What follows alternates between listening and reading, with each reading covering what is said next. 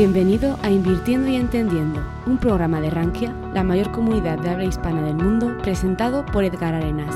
En este podcast podrás escuchar de manera quincenal entrevistas con los inversionistas más influyentes de la economía mexicana. No olvides suscribirte al canal para apoyarnos y enterarte de los próximos contenidos. En este episodio número 14 del podcast Invirtiendo y Entendiendo, platico con Fanny Rodríguez quien es economista y directora general de la operadora de fondos de inversión Multiva. Fanny nos lleva de la mano a través de su crecimiento profesional, donde ha sorteado el reto de liderar varias operadoras de fondos de inversión en entornos complejos, lo que ha definido su filosofía de gestión. Fanny es una entusiasta del mercado de fondos de inversión y nos comparte su visión sobre este sector que conoce de pies a cabeza. Escucharla es una píldora de reflexión para los inversionistas primerizos y también para los experimentados, que buscan encontrar activos de inversión y estrategias que mitiguen la volatilidad, diluyan los riesgos y busquen mejorar sus rendimientos. Bienvenidos. Entender para invertir. Fanny, bienvenida. ¿Cómo te va? Hola Edgar, qué gusto, muchas gracias. Un honor poder platicar contigo. El honor es nuestro, el honor es mío, mi querida Fanny. Oye, Fanny, tú estudiaste economía en la Universidad Anáhuac, ¿cierto? Así es, estudié economía hace long time ago, pero eso estudié. ¿Cómo nace este gusto por la economía? Hay alguien que me decía que es un tema vocacional, ¿no? Al que le gusta la economía, al parecer ya desde muy temprana edad tiene esta vocación, esta idea de adentrarse en este maravilloso tema de, los números, de las personas atrás de los números. ¿A ti cómo te llegó? ¿Por quién te llegó este gusto? Fíjate que muy chistoso porque en mi familia no hay absolutamente un solo economista en casa, ni, ni cercano a ello, ni remoto, pero eh, a mí me daba mucha curiosidad desde yo iba en prepa, en los primeros años de prepa, como que yo oía las noticias y el no entender esto de las bolsas y las tasas y todo esto, las noticias en particular, eh, me daba como mucha curiosidad de, a ver, yo, quiero entender qué dicen, porque no, no entiendo nada y si la tasa sube o baja es buena, mala, o si la bolsa y todo esto, entonces como que me llamaba la atención desde hace mucho, este, desde empezando prepa, me llama mucho la atención este tema. Y por eso es que dije, bueno, ¿qué, se le parece a eso? ¿Qué tengo que estudiar para que yo entienda eso? Y así fui llegando y pues eh, la verdad es que me metí hasta de oyente a unas clases a ver si era lo que yo pensaba.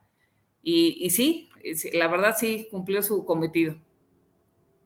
Oye, seguro que cuando empezaste con esta cosquillita, eh, México era diferente, el mundo en realidad era diferente, ¿no? Platicábamos ahorita un poquito atrás de cámaras cómo se transformó muy rápido nuestra realidad en un periodo de tiempo tan corto, pero incluso el mundo antes del 2020 era muy distinto, ¿no? Seguramente por ahí de mediados de los noventas, este, tendrán, tenemos como referencia aquí en México, por ejemplo, que primero Banco de México no tenía la independencia que hoy tiene, ¿no? que transformó radicalmente la forma en la que este país caminaba. México dependía mucho de la venta de hidrocarburos al extranjero, ¿te acuerdas?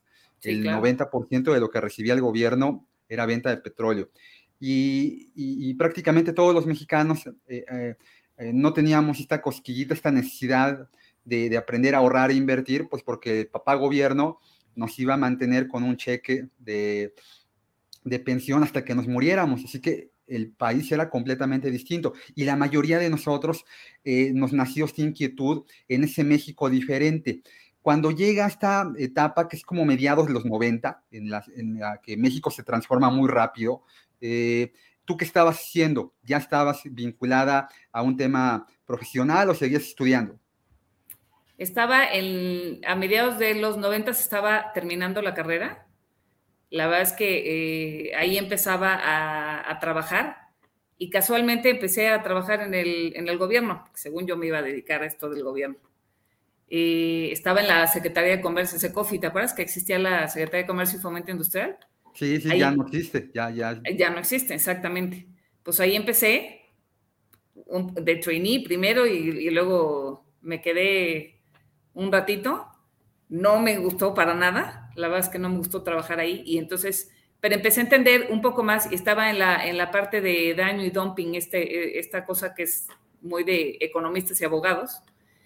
Y ahí empecé, entonces entendía relativamente poco de lo que pasaba alrededor de mí en el, en el, tema de todo lo que dices, de hidrocarburos y cómo iba la economía en ese entonces. Estaba, estaba empezando muy junior y, y, caí en esta secretaría. Entonces, la verdad es que mis, primer, mis primeros años de formación es ahí y, y decidí abortar la misión definitivamente. Oye, y cuando decides ya dejar el gobierno, eh, ¿cómo te encuentras con el tema, el tema bursátil? ¿Cómo, cómo te involucras en, en, temas de inversión? ¿Quién te lleva o tú llegas y pides trabajo? ¿Cómo fue? No, fíjate que varios de mis compañeros de carrera empezábamos ya todos a, a trabajar. Yo, era la, yo fui la única valiente que empecé en el gobierno y la verdad es que la mayoría de mis compañeros empezaron en el, en el medio financiero. Eh, uno de ellos me ayudó a, poder entrar, en ese entonces estaba una casa de bolsa eh, Inverméxico, que era, eh, bueno, the one and only, sobre todo para quien empieza, ¿no? Hacía, hacía una, hacías una muy buena carrera ahí, empezabas de trainee y bueno, empezabas, seguías, ¿no? Y era un show poder, poder acceder ahí, pero yo tenía un compañero que tenía un, algún tipo de familiar ahí entonces me podían ayudar a entrar de trainee igual, ¿no? Volver a empezar y, ahora para ver de qué se trataba esto. Y así llegué. ¿Estabas en el área, en algún área comercial o ya estabas en, alguna área operativa? ¿Qué, ¿Qué, hacías? Fíjate que como entro en el, en el programa este de trainee, de lo que se trataba esto es que te contrataban por tres meses y cada semana, literal, te iban cambiando de área. Entonces, cuando yo llego, casual, caigo en, mi primera semana es en fondos de inversión.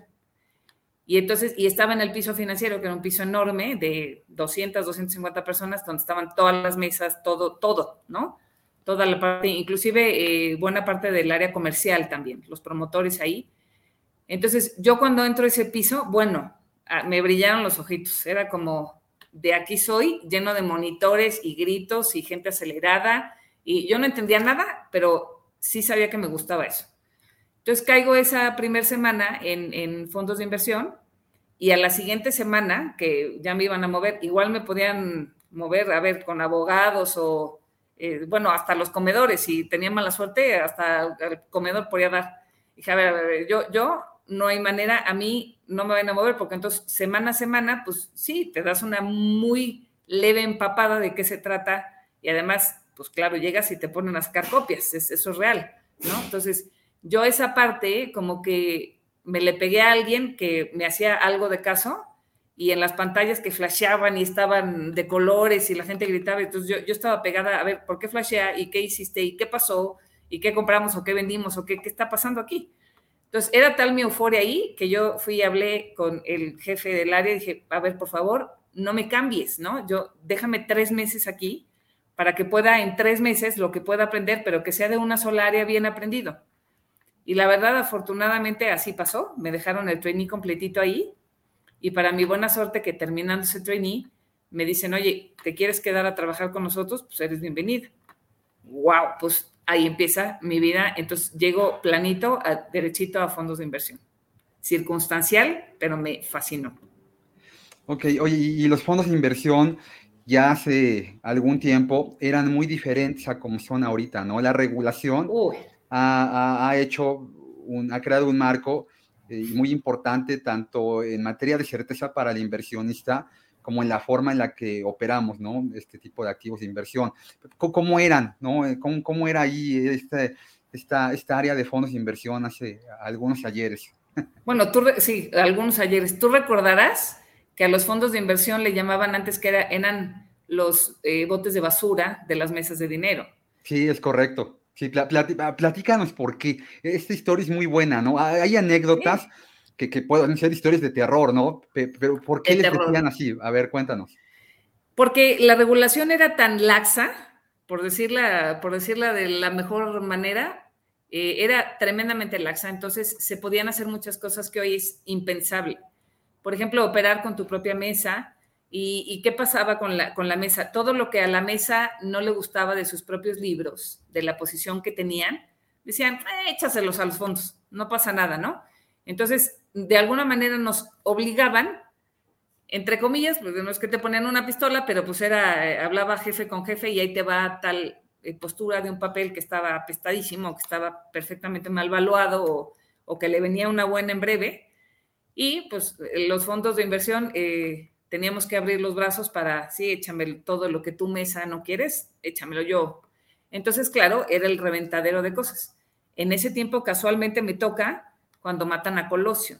Te recordarás ese evento, todo lo que, lo sucedió. Para mí fue un aprendizaje que no te imaginas. Matan a este señor y yo recuerdo que llego a, trabajar y bueno, todas las pantallas eran rojas, todo flasheaba horrible, tronaron eh, todos los papeles del mundo, claro, adentro de los fondos, que se caracterizaba por tener el bote de basura, pues yo creo que dos terceras partes de lo que había en cartera tronaba. Entonces, era, había que estar contestando muchas cosas y claro, yo creo que a partir de ahí es, es un, un buen cambio, eh, donde empieza muy poco a poco, porque la verdad es que ha sido muy poco a poco, pero hoy la regulación es tremendamente diferente y tremendamente robusta, de manera que ahora no te vas vivo y qué bote de basura ni qué nada. Es, es, yo creo que es un vehículo regulado a más no poder.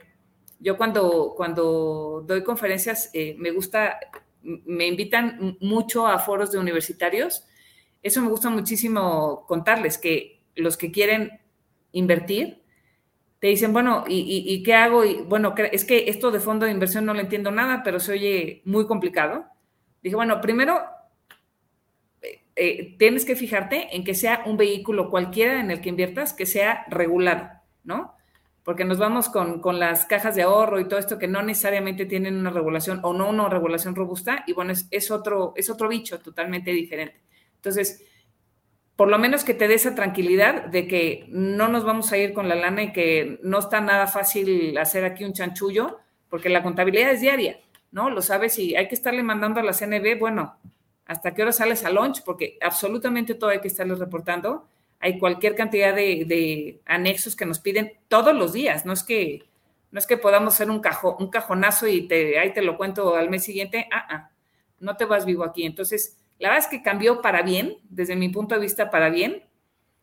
Eh, inclusive estamos eh, hasta sobre regulados, podría decirlo. Pero bueno, Creo que es el gran problema ¿no? al que nos enfrentamos últimamente, esta sobreregulación se ha vuelto ahora un impedimento para el crecimiento del sector, ¿no? Sí, sin duda. Nos fuimos de, lo más laxo a, una sobreregulación. Eh, bien para los clientes, pero quizá podríamos ser mucho más eficientes o tener productos distintos que la misma autoridad hoy, hoy no, nos, no nos deja, ¿no?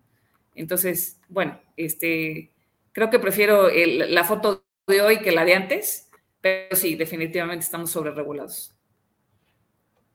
Oye, y te toca, bueno, te toca el tema Colosio y ahí empieza un proceso de aprendizaje importante, porque además, Fanny, quienes ya tenemos un poquito en, este, en este negocio, creo que, que sí coincidimos en que eh, el, el, buen inversionista se hace en momentos complicados, ¿no? porque cuando todo sube y cuando las cosas están fáciles, pues básicamente en cualquier cosa ganas dinero. Pero cuando las cosas no están sencillas, bueno, pues vamos. Eh, el tema de gestión de inversiones es un tema en donde se debe siempre de ponderar el tema de riesgo sobre rendimientos. Si lo haces al revés, es muy sencillo que cuando las cosas van mal, pues sí, tropieces muy feo, ¿no? Y ahí empieza tu proceso de aprendizaje con este golpazo que recibe el país. Ahí, para la gente que, que es muy joven, creo que, que, valdría la pena contextualizar que México de momento empieza a vivir un, un periodo de, de, un milagro mexicano en donde estábamos pasando de ser una economía tercermundista, era un poquito como nos veían, nos encasillaban en el mundo, a, a, empezar a caminar hacia el primer mundo, ¿no? este, proyectos sociales muy grandotes, inversión este, eh, extranjera directa, que en el país no había. No había. Este, México vivía, como ya lo platicamos ahorita, de vender petróleo. México se inserta en un mundo eh, donde había una cadena de valor y en donde del otro lado del, río Bravo teníamos la, la, economía más grande del planeta, y ahí México se inserta muy bien. Y, en ese entorno, Fanny empieza a trabajar en el sector financiero, aprendiendo, y luego de trabajar en esta casa de bolsa, que bueno, ya, ya luego dejó, de ser, ¿a dónde caminas? ¿Para dónde te vas? ¿Cómo te llevan? Fíjate que eh, por alguna razón, yo creo que o me gusta o nos encontramos los gustos y lo que pasa, pero en mi trayectoria profesional me ha tocado abrir tres operadoras de fondos de cero eh, entonces, para mí fue muy interesante porque abrir un negocio de cero, pues no, no cualquiera lo cuenta, no cualquiera sobrevive porque, híjole, ¿qué, te puedo decir las que pasas, no? Hay que certificarla ante, ante CNB, que es un proceso engorrosísimo, larguísimo, y, ¿no? y una vez que, te certifican, bueno, pues ahora sí, abrir las puertas al público y Dios que te bendiga, ¿no? A ver cómo te va en esta nueva. Pues yo creo que me gustó porque tres veces lo hice. Entonces, la verdad, fui, fui muy feliz. A mí me encanta esto de, pues, de innovar, de ver cómo sí, en dónde, en, qué parte aprendes, en qué parte hay un agujero que no has visto. todo, esto, lo que conlleva un negocio nuevo, es padrísimo. A mí me ha gustado mucho eso. No es el caso del lugar donde estoy, donde llegué hoy, que ya llevo 14 años y medio por ahí. Eh, pues era un, lugar ya hecho. Eh, y me ha tocado venir a, modernizar todo, todo lo que había ya. Pero en tres ocasiones las, las operadoras que me tocaron, la verdad es que fue de muchísimo aprendizaje. Entonces, para mí, muy innovador.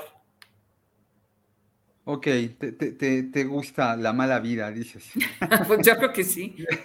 es que eh, eh, eh, cuando hay un pequeño cambio en un prospecto de información, que son las reglas del fondo, bueno, la Comisión Nacional Bancaria y de Valores te busca hasta la última coma, ¿no? Este, para ver que todo esté bien. No me quiero imaginar echar a andar toda la operadora, ¿no? Y lo que eso conlleva. Oye, todo, y todo, este con sistemas y riesgos y todo, todo, absolutamente todo, sí es. bueno, hasta, hasta físicamente es importante dónde se ubica la parte de gestión. No, no, sé en dónde, en, en tu oficina en donde tú colaboras, pero por ejemplo a mí me ha tocado en las operadoras donde yo he trabajado la, pecera. No sé si allí también, que, a ver, platícanos un poquito qué, es la pecera. Tú, tú, tú, debes llegar y decir, a ver, aquí, aquí se ponen los vidrios. Exacto. O el Chinese Wall famoso, ¿no?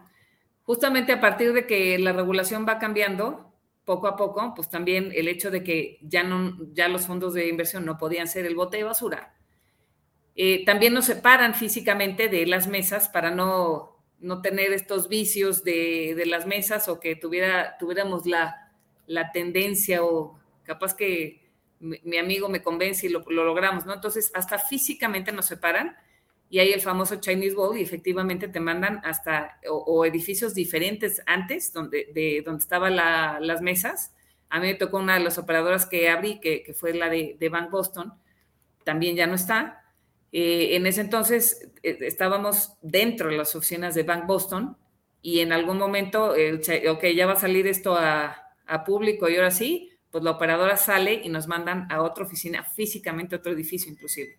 Entonces, para que no hubiera ninguna tentación de nada, vámonos, hasta físicamente fuera. Entonces sí, eh, y, después en algún momento nos permitieron regresar y nos ponían un, área separada con cristal y con huella o numerito para entrar con código para entrar, y entonces era, era la famosa pecera, exactamente.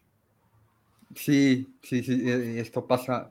es el tras bambalinas de una operadora de fondos de inversión, que, que eh, los fondos son el vehículo de, de, inversión más democratizado del planeta, ¿no, Fanny? Debe de haber un poco más de 80 mil fondos de inversión en todo el planeta, en todo el mundo, que deberán ser un poquito más del doble de las acciones que cotizan en las bolsas de valores de todo el mundo, que el otro día leía andan muy cerquita de 43 mil acciones de empresas que cotizan en las bolsas de valores de sus países. Y, esto se da porque los fondos de inversión cumplen con una característica que me parece muy, muy importante, que es la posibilidad de que el pequeño y mediano inversionista invierta como un gran inversionista, ¿no? Y, y, al igual que a mí, creo que a ti te apasionan también mucho los fondos de inversión. Y a un inversionista mexicano que le cuesta mucho eh, migrar, transformar su filosofía de inversión, de invertir de forma muy tradicional bancaria en el plazo fijo, en el pagaré. Eh, ¿tú, ¿Tú cómo lo alentarías? ¿Qué le dirías a alguien que no se ha dado la oportunidad de conocer los fondos de inversión y de decirle, mira, esto es lo que un fondo de inversión te ofrece? Fíjate que a mí me gusta cuando me, me hacen esa pregunta, yo siempre les digo, a ver, seguro, seguro has oído estas, eh, algunas de estas marcas, eh, Facebook, Walmart, Netflix, eh, y a partir de la pandemia, te aseguro que el triple, si no lo habías oído, la oíste y la usaste y, ahí te quedaste, ¿no?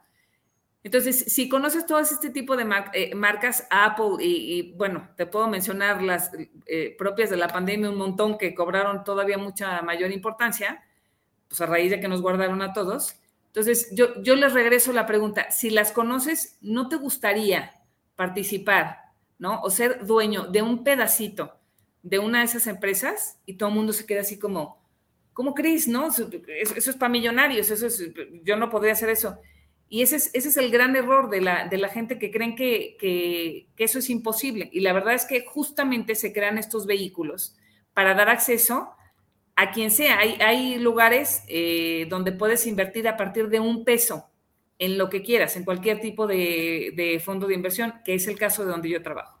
Entonces, es darle, bajarle el mercado a cualquier gente que tenga eh, un pesito que quiera invertir, no ahorrar, porque hasta eso es distinto. Eh, y hay que hacer muy claro, el, el, ahorro lo pones en el cochino o en el colchón, en la inversión te va a generar algo más, ¿no? Entonces, partiendo de ahí, bueno, si quieres ahorrar, pues déjalo en tu cochino. Si quieres invertir, entonces mételo en fondo de inversión y quieres ser un poquito más sofisticado que lo que hoy conoces, bueno, a partir de, darte la oportunidad y de saber que con ese pesito puedes acceder a un vehículo que te hace eh, partícipe socio de acciones de un fondo de inversión que en la panza o en la cartera de ese fondo puedes tener acciones de, la bolsa que quieras, donde tú elijas invertir, que opciones hay miles, pero puedes invertir en cualquier bolsa global, eh, en la bolsa local mexicana también, por supuesto, y eso te va eh, haciendo acreedor y vas entendiendo un poquito más que no tienes que ser gran conocedor de esto, sino que tienes que meterte en un vehículo que a ti te sea cómodo y que a ti te dé la liquidez que tú estás esperando o que tú seas lo suficientemente disciplinado para saber que te metiste para esperar un rendimiento en el corto plazo, en el mediano plazo o en el largo plazo y así comportarte y esperar esos rendimientos en esos tiempos. Sí, sí tocaste un punto muy importante que los fondos de inversión eh, solucionan, que es el tema de la diversificación. ¿no? O sea, tú puedes acceder a un abanico muy grandote de activos a través de un mismo vehículo. Y ahí el gestor adquiere una relevancia muy grande porque él es el que define qué comprar y qué vender, cuándo comprarlo y cuándo venderlo. Y, en este sentido, los fondos han ido caminando en dos vertientes, ¿no? La gestión pasiva, muy, muy indizada, ¿no? Utilizando básicamente a los índices más grandes que hay. Aquí en México, pues tenemos el IPC de la bolsa, pero en el mundo hay muchos, ¿no? Y la gestión activa, ¿no? En donde la gestora, el gestor define qué estilo, qué estrategia de inversión, cuándo entrar, cuándo salir. Y esto, bueno, conlleva algunas, eh, algunos riesgos, ¿no? Cuando el mercado sube, si tú no estabas invertido, invertida, pues se te va el tren. O al revés, ¿no? En un entorno como el actual, si te pones muy líquido y llevas líquido un tiempo, pues te ahorras estas caídas tan grandotas. Eh, eh, Fanny, tú, tu estrategia, tu filosofía de inversión, ¿con, qué empata más? ¿Con la gestión pasiva, con la gestión activa? ¿Cómo te sientes cómoda en, en cualquiera de ambas? Hoy, eh, como está el mercado, eh, me gusta más una estrategia pasiva en función de que cara al cliente es, es relativamente eh, fácil, y lo entrecomillo, fácil, explicarle a un cliente, a ver, yo voy a invertir en, déjame inventar, en, el índice Standard Poor's. Entonces, si, si el Standard Poor's baja o sube o bla, bla, y estás realmente haciendo y eres disciplinado en lo que le dijiste al cliente que haces y respetas tu prospecto de, inversión, que son las reglas del juego, bueno, eh, lo, en lo que, lo que paga el Standard Poor's tiene que pagar igual el fondo de inversión, menos la cuota que, que cobran.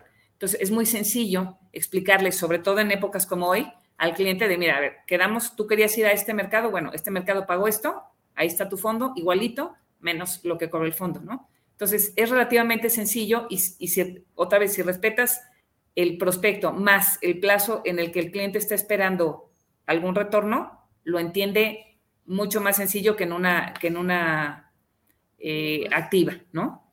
Donde ahí cuesta muchísimo trabajo, sobre todo cuando, cuando no está a tu favor, eh, explicar qué, qué caramba hiciste.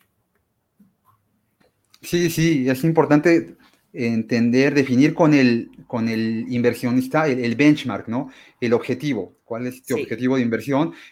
Eh, tiene, y agarras un índice, el S&P 500, y si gestionas de forma activa, pues tienes que ganarle al, al, benchmark, al objetivo. Y si no, pues estás pagando por algo en donde no estás cumpliendo, ¿no? Con lo que le, con lo que le estás prometiendo al cliente, que es ganarle a ese objetivo de inversión. La gestión activa es muy difícil de hacer porque además en el largo plazo es muy complicado hacerlo de forma, de forma recurrente eh, y, ganar siempre, ¿no?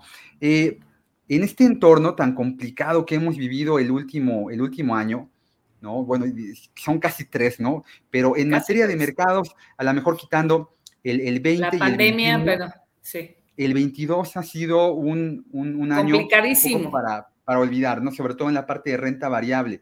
¿Qué te ha enseñado este año, Fanny? ¿Qué ha sido diferente? Híjole, ¿qué me ha enseñado? Primero que tengo que ser resiliente, sin duda.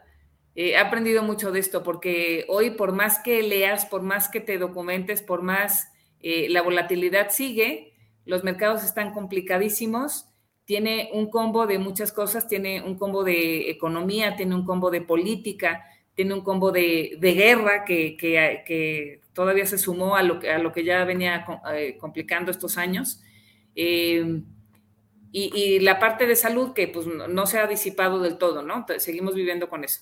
Entonces, todo este combo ha sido tremendamente difícil que por más que hagas modelos, puedes tener, claro, estimaciones, pero no tenemos una bolita de cristal nadie, ninguno. Entonces, ganarle a, donde estamos pensando, mañana sale cualquiera de cualquier país eh, con una, una, barbaridad o una novedad y el modelito se rompe así, cristal. No teníamos eh, nada planeado para que alguien saliera a decir lo contrario, ¿no?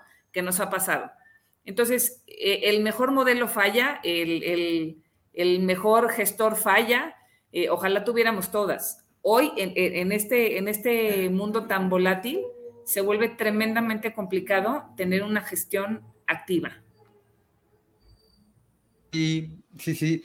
Y, en este entorno, fíjate que, lo que yo he percibido del inversionista es que agradece mucho la prudencia, ¿no? sin eh, duda, sin duda. Sabes que la, prudencia y sobre todo la honestidad. Sí, también hay que hablar siempre con la verdad. Sí, es, es, para mí es indispensable y eh, filosofía de vida y, y filosofía profesional, de verdad y, así hemos hecho con la, con la parte de, de, los promotores, la gente, los ejecutivos que están eh, cara al cliente. A ver, no, no le vendas espejitos y no le marees con lo que no necesita, ¿no? Sea honesto y habla, hay que, hay que ver, hay que entender al cliente, porque luego entre clientes se comparan y no hay, no hay una sola inversión que, se, que haga fit para, para todos, ¿no? Cada quien tiene sus propias necesidades, sus propios objetivos, sus propios eh, esperas de rendimiento, de regreso. Entonces, la necesidad de nadie se parece con la de nadie. Entonces, no hay una sola inversión. El ir con el cliente muy en lo personal a sus necesidades y cubrirlas en, de veras a cabalidad en cuánto puede dejar líquido, cuánto puede ir a mediano plazo, si puede aventar mucha lana a largo plazo. Y ahorita que, que está todo en rojo, los monitores en rojo, las bolsas de cabeza, bueno, ahorita es cuando es momento de, compra, sin duda. Ahorita para aventar para adelante y esperar rendimientos futuros. Sí, es cierto, el inversionista agradece que le digas qué es lo bueno que puede pasar, pero también te agradece mucho. ¿Qué es lo malo? Que le expliques lo malo, exactamente, para, para allá iba, ¿no? Porque el inversionista no quiere encontrarse con sorpresas desagradables, ¿no? ya, ya, ya, él, él, ya escuchó que el primo de un amigo en los 80 perdió mucho dinero en la bolsa y luego ya escuchó que en el 2008 el sistema financiero casi en el mundo se, colapsaba y, entonces él ya no, él ya está sensibilizado, me parece, que, que se debe de esperar lo mejor, pero, pero hay que estar preparado para lo peor y también es una filosofía de vida, aplica para todo, ¿no? Así es. Y entonces cuando llegamos a platicar con el inversionista, él te agradece mucho que le digas, ah, mira, en efecto, tuvimos un gran 2020 y un gran 2021, pero también en un entorno muy complicado, eh, este fondo tuvo este rendimiento negativo, fue un año terrible, ¿no? Ahí nos ayuda mucho el valor en riesgo, ¿no? Este, lo que llamamos el VAR. Eh, a, mí me gustaría un poquito, Fanny, que tú eres la, la experta en esto, que le expliques a la gente qué es un VAR en un fondo de inversión. Fíjate que nosotros hacemos muchas reuniones en donde eh, juntamos a, inversionistas en desayunos para explicarles justamente, no, no el lado bonito, porque sí ya se lo saben, el lado bonito y que todo funciona y te subes a la ola y wow, y bajas y llegaste a la orilla de la playa padrísimo y nadie se cayó. Pero eso no es real, ¿no? Nosotros eh, platicamos, hacemos campanas de Gauss y el Black Swan y, les explicamos del bar y, y entonces claro, a la hora que les ponemos lámina y, campana de Gauss, ¿qué es eso? Y campanas, este, en mi vida había oído esto de la campana y el Black Swan tampoco, y el valor en riesgo, ¿qué es eso? Entonces, simplemente, y, además no, nos bajan de que somos eh, fifís, para que nos entiendan los de, los, de ahora, que somos fifís y que somos, eh, pues, este, muy estiraditos. La verdad es que no es así. Eh, eh, nosotros tenemos muchos tecnicismos para, hablar y para medir y para que, no, que no son otra cosa que poder medir el riesgo en función de los eventos que vienen hacia adelante y ponerle una ponderación a cada, uno de estos eventos que pudiera, eh, siempre pudiera, siempre, siempre hablamos en ese, en, ese tiempo, pudiera pasar, porque es real que pudiera pasar. algo, algo que no, de los que podemos medir, como los que hoy tenemos en la mesa, que si la guerra que se acaba, que si no, que sea de corto plazo, que no, recordarás que apenas empezó lo, de Ucrania, decíamos que iba a pasar rapidito y que, y que no, y pues ya llevamos cuántos días, 250, 60 días por ahí, va esto y creemos que iba a ser muy rápido, ¿no? Entonces, ¿qué hacemos? Empezar todo a medir todas estas variables y que al principio le dábamos poco peso, por ejemplo, a esta guerra, porque creíamos que iba a ser corta, que nos íbamos a olvidar rápido de esto, y pues resulta que ya hasta nos acostumbramos a hablar de ella. Terrible, pero es, real. Nos acostumbramos a hablar de, ella. Entonces, ¿qué haces? Ampliarle el foco a, lo que tenías que iba a ser una peca en tu portafolio que le pudiera pegar lo de Ucrania, iba a ser un riesgo pequeñito. Pues ya no está tan pequeñito y esto no acaba y no se ve para cuando acabe. Entonces, así con cada elemento, de, con cada variable que le pueda pegar a un portafolio, y luego nos dicen, ¿y a mí qué, tiene que ver Ucrania si yo vivo en México y está lejísimo? Si... la verdad es que eh, parte de la globalización, pues tiene, tiene sus bemoles, ¿no? ¿no? No todo es miel sobre hojuelas, tiene muchas cosas buenas, también tiene las cosas malas, y parte de las malas es esta, que le pega a Ucrania o le pega a China o le pega eh, al lugar que sea, que nos quede lejísimos, y no, y no, por más lejos que estén, no significa que no nos va a pegar. Claro que nos pega, como parte de la globalización, del comercio que se tienen, de las economías que se tienen, eh, el, estar vinculado a esos países, pues claro que nos pega también lo malo. Entonces, todas estas eh, variables eh, las estamos midiendo constantemente con modelos y con gente especializada que está constantemente monitoreando y equilibrando un portafolio para ver qué le sacas o qué le pones dependiendo donde pudiera venir algún golpe a tu portafolio. Sí, sí, es muy importante en este mundo tan interconectado que lo que pasa del otro lado del mundo acaba repercutiendo en tu vida. Fíjate que a mí me, ahorita que hablabas de esto, se me vino el flashazo del 2008 cuando en, en, yo trabajé en una operadora que luego se volvió un banco, que era Prudential, luego se volvió Prudential Bank, y, hablábamos de lo que pasaba con Grecia, ¿te acuerdas? No? Era, era, el tema de todos los días, lo que había, había sucedido con este país, que era muy pequeñito. E, el, el, Producto Interno Bruto de Grecia era más chiquito que el Producto Interno Bruto del área metropolitana de la Ciudad de México.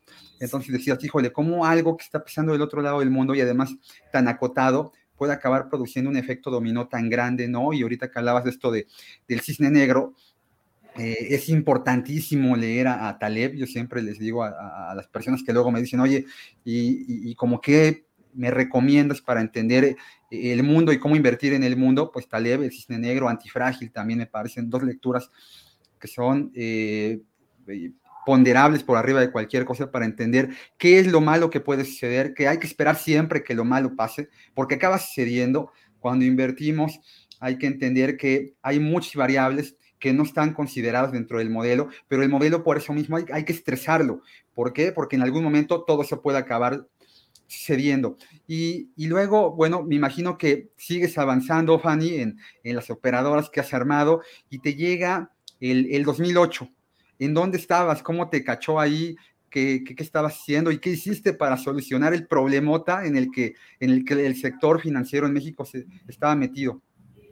Fíjate que justo en 2008 aterrizo en Multiva, justamente.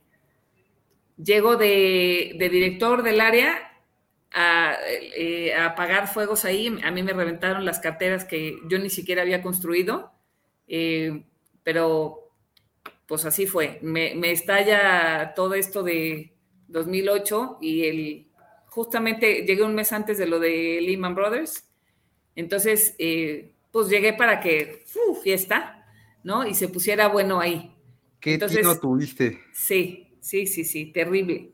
Entonces, no nomás, no conocí el lugar, no, no tenía, eh, eh, no tenía familiarizado nada de productos, no, no nada. Entonces, simplemente era pues leer y ver qué más va a tornar mañana y ver este, para dónde te mueves. Y recordarás que en ese, en ese momento hasta un sete costaba trabajo vender. Era increíble, se secó el mercado hasta en un sete. Cuando me preguntan a mí, bueno, si me pongo en, en, en algún instrumento de deuda, quiere decir que nunca me va a pasar nada, pues nunca, nunca no existe, ¿no? Y se los puedo decir de hace no muchos años, para los que están jóvenes, eh, pues 2008 eh, eh, habrán estado chavos, pero lo, habrán escuchado y pudo haber pasado que no podíamos vender un sete, era real, un sete de un año era, bueno, como si hoy te vendiera un bono de el tamaño que me digas, ¿no? Entonces, la verdad es que la liquidez se secó y esto era un tema global que no entendíamos nadie nada, ni, ni dimensionábamos el tamaño de agujero que, que esto implicaba, ¿no? Yo creo que un día a la vez, como alcohólico, lo fuimos entendiendo, solo por hoy y solo por hoy, y a ver mañana qué, sigue, ¿no? La verdad es que fue una lección de sin libros, sin, sin absolutamente nada para dónde voltear a ver, y tú con las manos en la pianola de, ¿y ahora qué hago con esto? ¿No? Entonces, la verdad sí fue una época muy complicada, pero también, como siempre lo digo, absolutamente nada es eterno, ni para bien ni para mal. Entonces, lejos de preocuparme, ¿qué más? Digo, evidentemente me preocupaba y mucho, pero había que ver dónde poner la, lana nueva para lo que, lo que viniera, porque esto iba a terminar, ¿no? La crisis de esta que hipotecaria que nos pegó Estados Unidos y que se que nos, eh, nos contagiamos todos, más todo lo que vino, eh, bueno, sin duda había, esto iba a terminar en algún momento eh, Estados Unidos con el gran país que es la gran economía que tiene, pues lo iba a contener en algún momento. No sabíamos de qué tamaño iba a durar, como la crisis de hoy. Eh, estamos, creo yo, empezando a ver ya el final, pero todavía no termina y no podemos cantar victoria, pero ya se empieza a ver como un poco más laxo. En ese entonces igual, pues a, ver eh, ¿qué, podría tener valor hacia el futuro, que ese es nuestro deber justo. Estar leyendo y buscando oportunidades del número rojo más rojo pues de ese quiero porque ese número rojo más rojo significa que está barato, ¿no? Entonces, había que comprar así, no como la gente que normalmente lo hace al revés, cuando está verde y está la ola arriba padrísimo y todo nice y el sol padrísimo, es cuando todo el mundo quiere comprar y ahí no es, es exactamente al revés, ¿no? Cuando está todo muy bien y la gente está feliz y la ola va arriba, vende, Ahí es donde está el precio tope, vende y compra como ahorita, donde está en rojo, donde está lo peor. Eh, y, como ya llevamos varios añitos así, eh, ya como que debe estar más cercano el fin de esto, pues es compra. Oye, y en aquel, en aquel año, ¿qué te gustó comprar y, te fue bien? Híjole, eh, así que, ¿qué me haya gustado comprar? Lo compraba con todo el miedo del mundo. Te puedo decir que empezaban, eh, empezaban a hacer un, un índice que se llamaba Corpotrack, no sé si te acuerdas. claro, los corporativos, deuda emitida por empresas. Exactamente. Eh, había que hacer, empezaba eso, entonces había que sembrar el, el Corpotrack. Yo le apostaba mucho a eso porque era una forma de hacerte y deshacerte al mismo tiempo de, los corporativos, que si, si el CETE, el papel soberano, no, no había manera de venderlo, no te quiero decir un corporativo, ¿no? Era impensable. Entonces, eh, algo de lo que me gustó eh, formar parte y sembrar de alguna forma fue este índice Corpotrack de, de corporativos, que costó mucho trabajo y, creo que sigue costando. La parte esta de corporativos eh, en México y, a, mí me gustaría que en algún momento poder ver crecer ese mercado que por alguna razón en México no ha jalado del tamaño como ha jalado en otros países, ¿no? Entonces, es, es algo que me gustaría, por lo menos que, me toque dentro de mi vida profesional, ver un, mercado más ágil en ese sentido, más eficiente. Pero bueno, fue algo de lo que entré, me gustó hacer. Eh, le sufrí, no te digo que no, le sufrí porque por andar sembrando eh, también llevabas un costo de aprendizaje ahí. Pero bueno, ser parte de, esto me gustó. Oye, ¿y qué operación ganadora importante para, para alguno de tus fondos viste en, aquel tiempo? Eh, yo creo que, mira, lo, que hicimos en ese momento fue lo, que pudimos haber hecho líquido, lo hicimos, eh, que era difícil eh, poder recobrar liquidez. La gente estaba nerviosísima, eh, de veras, eh, el, mundo se iba a acabar eh, y quería su dinero sí o sí porque los bancos iban a reventar, todo era un caos. Entonces, el, hacer liquidez, uff, era lograr una liquidez de lo que fuera, era oro molido. Entonces, yo creo que en ese momento yo no pensaba en otro, en, qué, en qué subirme de más largo plazo, porque también había que estar, pues, eh, haciéndole frente a, la liquidez que pedían los clientes, ¿no? Entonces, más bien, de veras trataba de poder cumplir a cabalidad, que ya sabes que dentro de la regulación tienes luego algo que te deja eh, empezar a surtir por porcentajes conforme se van, eh, se van formando los clientes, cuando ya de plano se hace un cuello de botella, ¿qué ha sucedido? Sí se ha sucedido, las menos veces, pero sí, claro que pasa, en, en épocas como estas de esos tamaños, de problemas, claro que pasa. Entonces, para mí lograr poder surtir eh, al 100% de lo que me pedían era, era wow. Ya conforme hubo más claridad, nos subimos en, varios corporativos en, México, no, nada más afuera, en México. Y la parte de, bolsas, la verdad es que yo soy eh, creyente de que Estados Unidos siempre es el, primero en que saca la cabeza del agua. Entonces, ir a activos que están siguiendo esa economía, yo, ¿quién dice yo? Yo. Eh, una vez que él sale, eh, se empiezan a acomodar los siguientes países desarrollados y así nos vamos formando, ¿no? En, en, el tamaño de economía de cada quien, en las posibilidades de cada país. Entonces, yo siempre he sido fiel seguidora de la economía de Estados Unidos porque generalmente hacen las cosas bien y, se avientan, se arriesgan y son la guía de, para el resto del mundo. Entonces, ¿en qué, en qué me subí? Volviendo a la pregunta, pues en, bolsas americanas. Eh, particularmente me gusta el, el, Standard Poor's en ese entonces y ahora, y lo, sigo pensando, el Standard Poor's es un índice que me gusta eh, porque es muy representativo de la economía americana. Sí, hace algún tiempo le preguntaron a Warren Buffett que, por cierto estaba viendo una gráfica el día de hoy, última semana del mes de octubre, 12 eh, meses a la fecha, el portafolio de Warren trae arriba de, está como dice, sacando la cabeza, pero en positivo. Sí. Y vuelves a ver el S&P 500, vuelves a ver el Nasdaq, el, DAX alemán, todo, está en rojo. Y este señor Bueno, de forma activa, gestionado. Pues, el tema es que nada más hay un Warren Buffett en el mundo, ¿no? Luego dicen, no, ¿y por qué no invierten como Warren? Porque Warren solo hay uno, ¿no? O sea, es como si le dijeras a una empresa tecnológica, ¿por qué no eres un Amazon o un, o, un Facebook? Porque nada más hay un Mark Zuckerberg, un, un Jeff Bezos, ¿no? No todo el mundo. Ojalá, ojalá fuera, y, no me van a entender mucho seguramente los jóvenes, pero ojalá fuera como la película de los Gremlins, que les echabas agua y se, se replicaban. Sí, sí te van a entender. sí, muchos las ven. Bueno, yo a mi hijo se la puse, el mayor, y sí, sí le gusta. si tienen papás como de tu edad o la mía, seguro la, vieron. exacto. Oye, pues con ganas de echarle agua a Warren Buffett para que hubiera más. Para que hubiera mucho, no, no es tan sencillo. Y le preguntaban a Warren qué, qué hacer, qué iba a hacer con, con todo lo que va a dejar de dinero, que es muchísimo dinero. Y decía, mi fortuna una vez que yo no esté, la tienen que invertir en un fondo indexado al S&P 500. O sea, él incluso sabiendo todo lo que sabe, entiende muy bien, como dice, en dónde tiene que estar el dinero, ¿no? El dinero tiene que estar ahí. Y, bueno, te gusta mucho eh, la gestión, pero para gestionar es muy importante escuchar.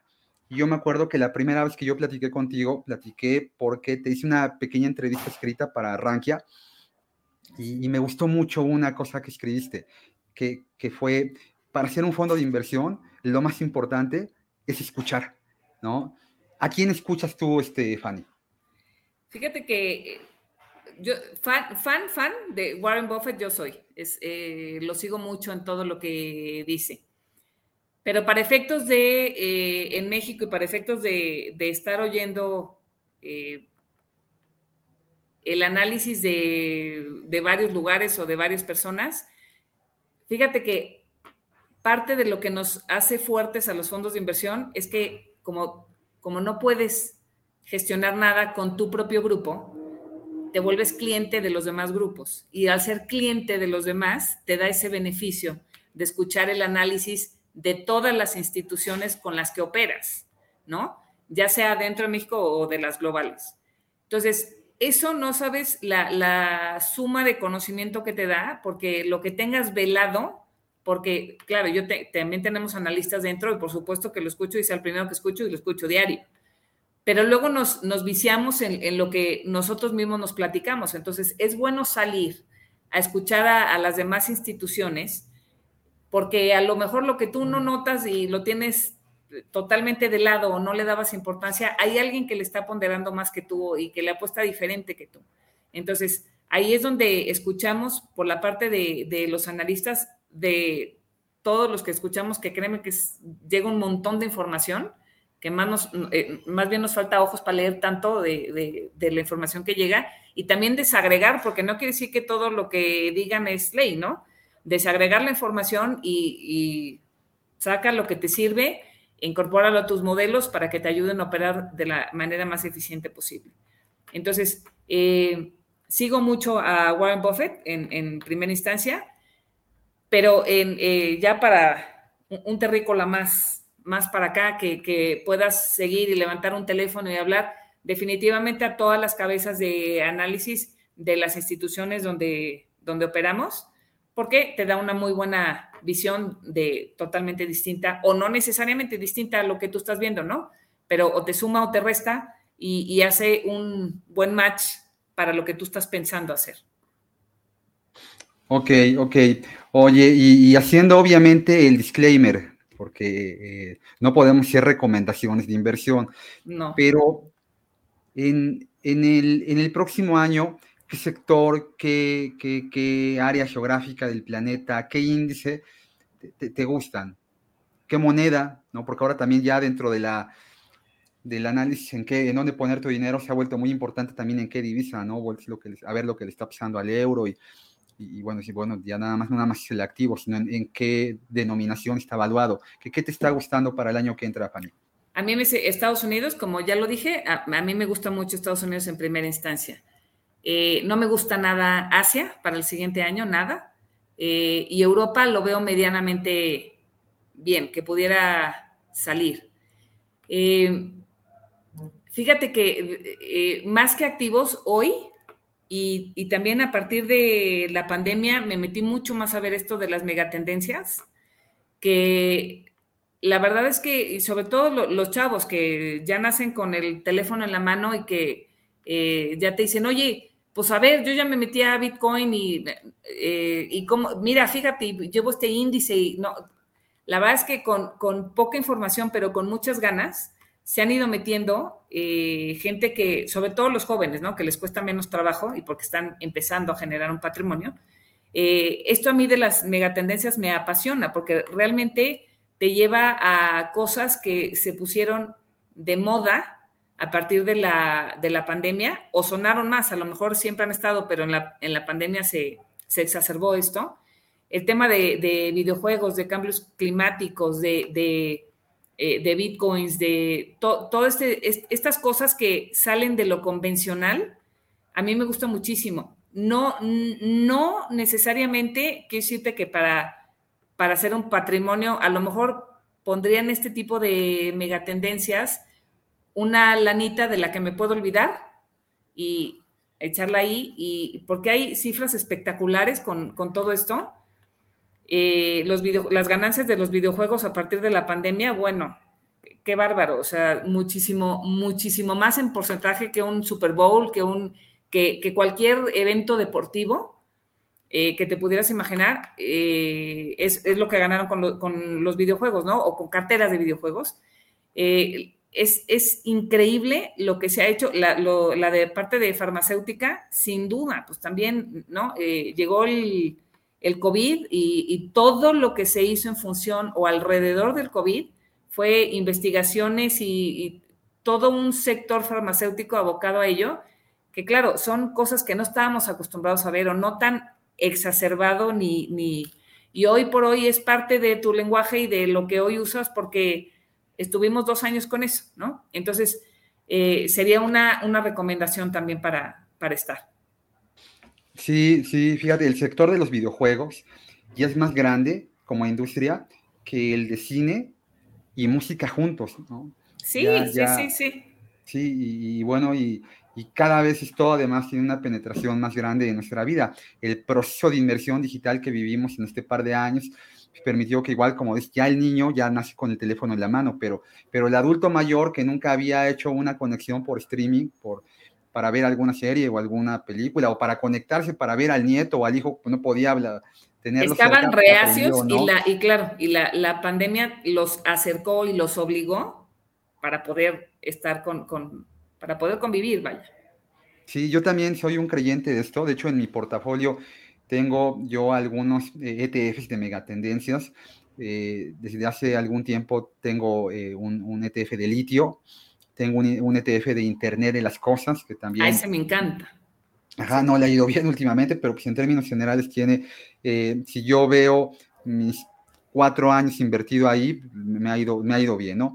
Este, Fanny, ¿en qué invierte? Ella, Fanny es, es mamá, Fanny tiene hijos que a los que les está enseñando a invertir. ¿En qué les enseña a invertir Fanny?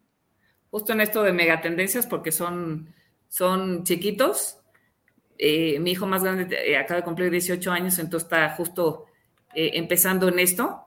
Y es cero financiero, la antítesis de la mamá y el papá que también es financiero. Bueno, pues me salió un hijo cero financiero. Entonces, está chistoso porque, entonces, ¿cómo, ¿cómo, lo hacía que se metiera al, medio financiero? Pues en su idioma. ¿Y cómo es su idioma? Pues justo todo esto, las megatendencias o las acciones que él sí conoce que fue Netflix, Amazon, pues que se la viven en eso los chavos, ¿no? Entonces, yo le decía, bueno, en lugar de, eh, estar invirtiendo, de, no estar, de, lugar de estarte gastando el dinero, mejor inviértelo, inviértelo en cosas que tú sabes cómo funciona, que no necesitas explicación de nadie para que te diga a qué se dedica cada cosa, ¿no? Entonces, eh, en, en, ETFs, lo, he enseñado poquito a poquito, en ETFs de justo estas empresas que no necesitan explicación para él, y es, y es también parte de la recomendación que a mí me gusta dar. A ver, no te metas en cosas. Eh, alguien me preguntaba de que tenía un bono en Islandia y le dije, siquiera sabes dónde está Islandia, para empezar, porque no creo que sepas ni bono de Islandia ni de, de, un banco de por allá. A ver, no hagamos cosas que no sabemos ni, ni para dónde ni entendemos nada. Mejor métete en cosas que son familiares para ti. No quiere decir que, conozcas a fondo eh, cómo lo vas a hacer, ni si compras ahorita y vendes mañana. No, eso no. Simplemente en empresas que te hagan match a ti, a tu forma de ser, a tus conocimientos, a, a lo que tú eres.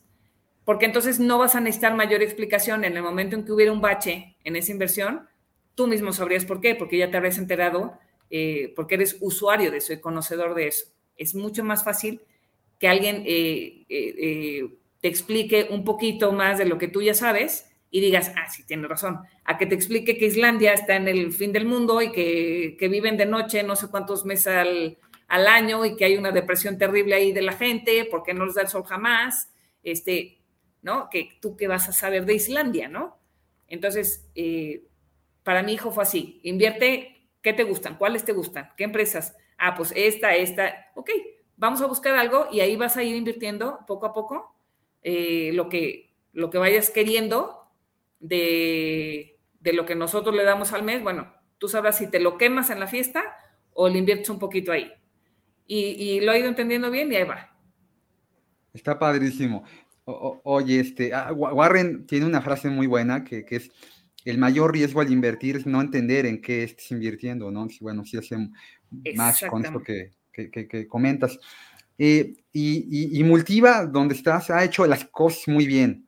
¿no? Ha crecido mucho, tiene una gran exposición por el grupo al que pertenece, pero también porque han tenido buenos resultados, ¿no? Al final, uno puede hablar mucho, pero los fondos de inversión tienen esa parte. Es bueno prometer, pero es mejor demostrar. O sea, cuando tú si ves, ¿no? los años, los periodos, y el inversionista ve, ah, bueno, pues sí, no nada más me está prometiendo que me va a ir bien porque la directora o porque me quiere vender. Pues ahí está el resultado, ¿no? El trabajo habla por sí mismo. Eh, a dónde estés ahorita en Multiva, ¿qué, fondos tienen? ¿Qué, le están aportando a la gente? ¿Qué valor le están dando al inversionista, Fanny? Fíjate que eh, tenemos un trato personalizado. Al ser, al ser un grupo, somos un holding muy, muy grande, eh, pero el, dentro del holding está el grupo financiero Multiva y ahí encaja la operadora de fondos. Entonces, el, el eh, la operadora como tal, o bueno, es más, el banco eh, como tal es un banco nuevo, tiene poco más de 15 años. Eh, si nos comparamos con los grandes que tienen ciento y pico, pues ahí te encargo la historia que nos falta por recorrer. Pero han hecho las cosas bastante bien, empezaron de cero hace 15, eh, poco más de 15 años. Entonces, hemos ido creciendo bien y la operadora, aunque ya existía, previo al banco estaba con la casa de bolsa, una vez se, se, une dentro y queda dentro del grupo financiero.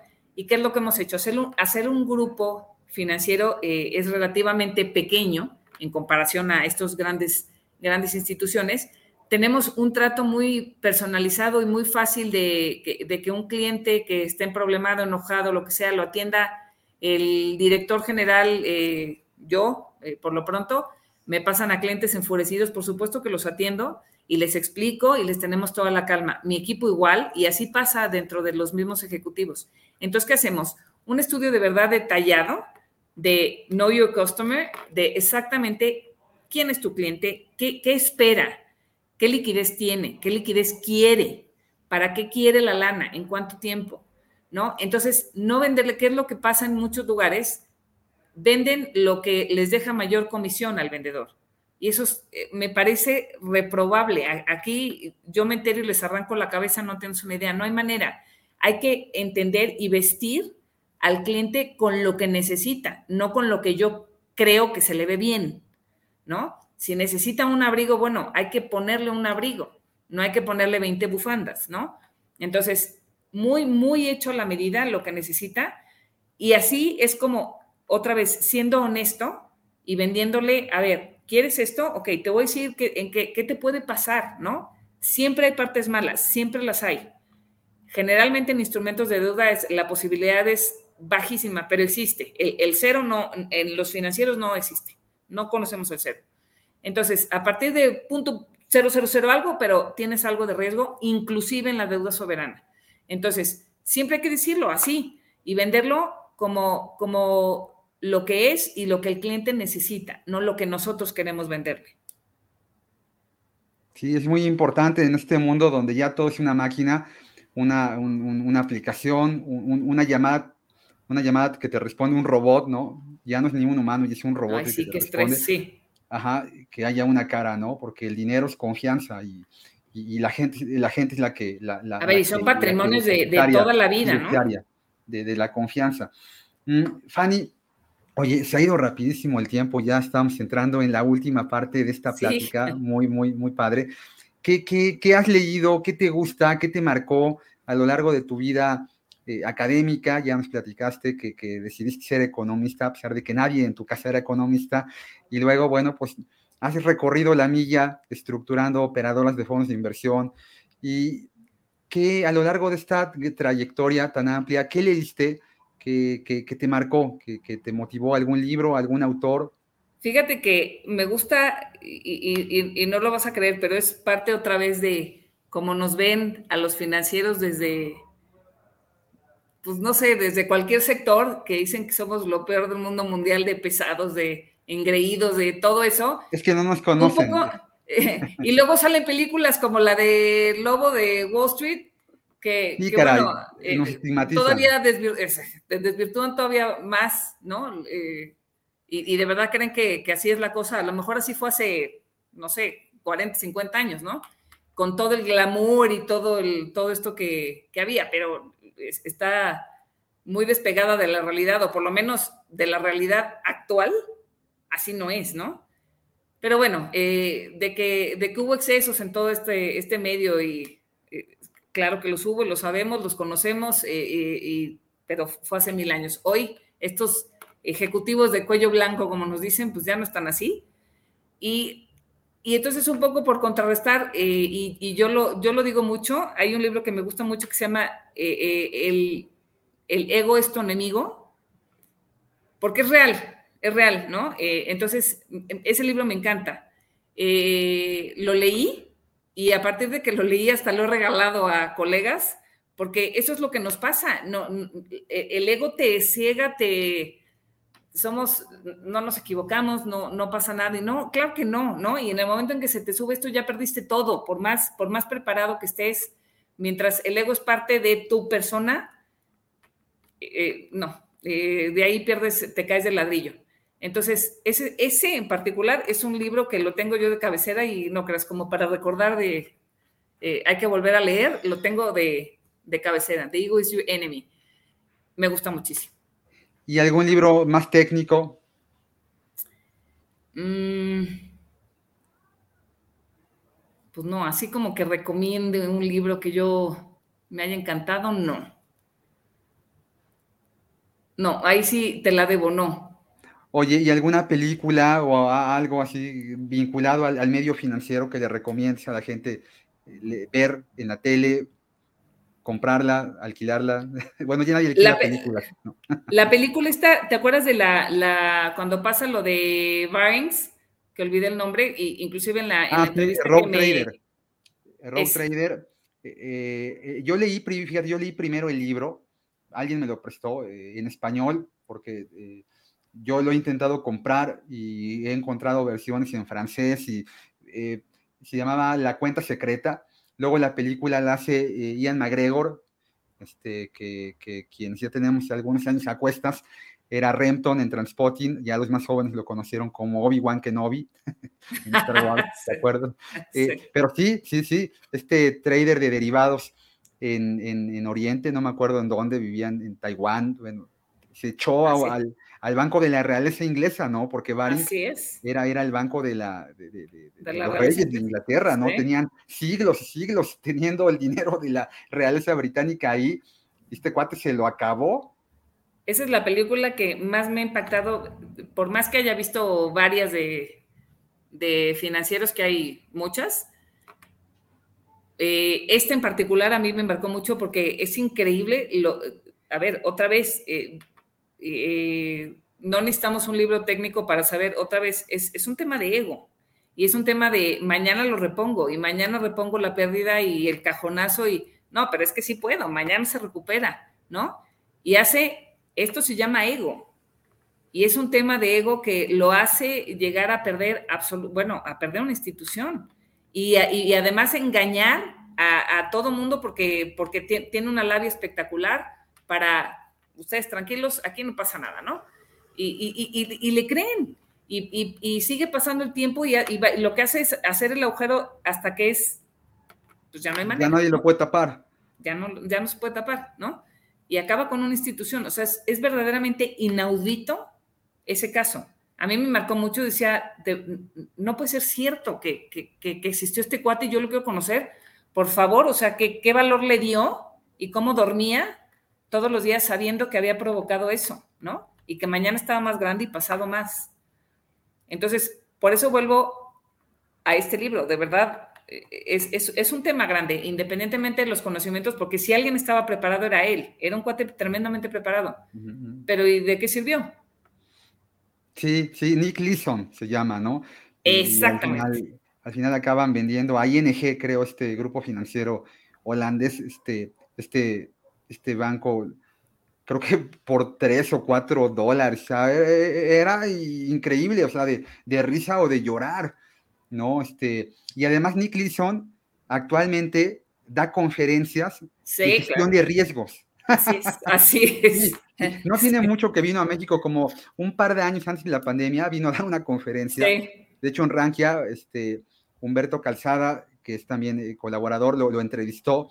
Y, bueno, es increíble, ¿no? O sea, el cuate que, que es un poquito como la película de Atrápame si puedes también, la, has visto, en donde el cuate este que era un defraudador con cheques, fantástico, eh, hacía muy bien su trabajo, digo, era una espectacular. muy bien, y lo hacía también que acaba colaborando con el FBI y es un éxito el Para que les diga cómo, claro. Eh, para evitar ahora... Eh, sí, es son historias, ¿no? De vida que acaban calificando para hacer películas. Bueno, Fanny, ya para concluir ahora sí, eh, en dónde te puede encontrar la gente, en dónde puede encontrar a tu equipo, la gente que esté interesada en, invertir en Multiva, a dónde puede, puede buscarte. www.multiva.com.mx y ahí está ligado a todas las redes y a eh, la gente que los, donde nos pueden contactar. Eh, yo les doy mis datos, como les dije, no, no, no es mentira que nosotros también, el nivel que sea, los puede atender mi correo es fanny.rodríguez.multiva.com.mx. A sus órdenes eh, para atender cualquier duda, cualquier eh, inquietud que pudieran tener sobre qué o cómo invertir, eh, estamos a sus órdenes. Genial, Fanny. Yo te agradezco mucho este tiempo dedicado. sé que estás muy ocupada y en este entorno más todavía, ¿no? Sí. Seguro tienes muchas llamadas atender de clientes, de, promotores de tu equipo de, gestión. Así te agradezco muchísimo el tiempo dedicado. Esta es tu casa y lo será siempre. Hombre, al contrario, muchísimas gracias. De verdad, me, encanta la labor que haces. De verdad lo admiro desde hace mucho que, te sigo. Me encanta, de verdad, eh, tienes una buena voz de todos los financieros y eso se agradece. Muy bien, bueno, pues eh, ha sido Fanny Rodríguez, directora general de operadora de fondos de inversión Multiva. Yo soy Edgar Arenas y les agradezco haber escuchado y visto este episodio más del podcast Invirtiendo y Entendiendo. Les deseo felices inversiones y nos veremos próximamente por aquí. Hasta pronto. No olvides suscribirte al canal para apoyarnos y enterarte de los próximos contenidos.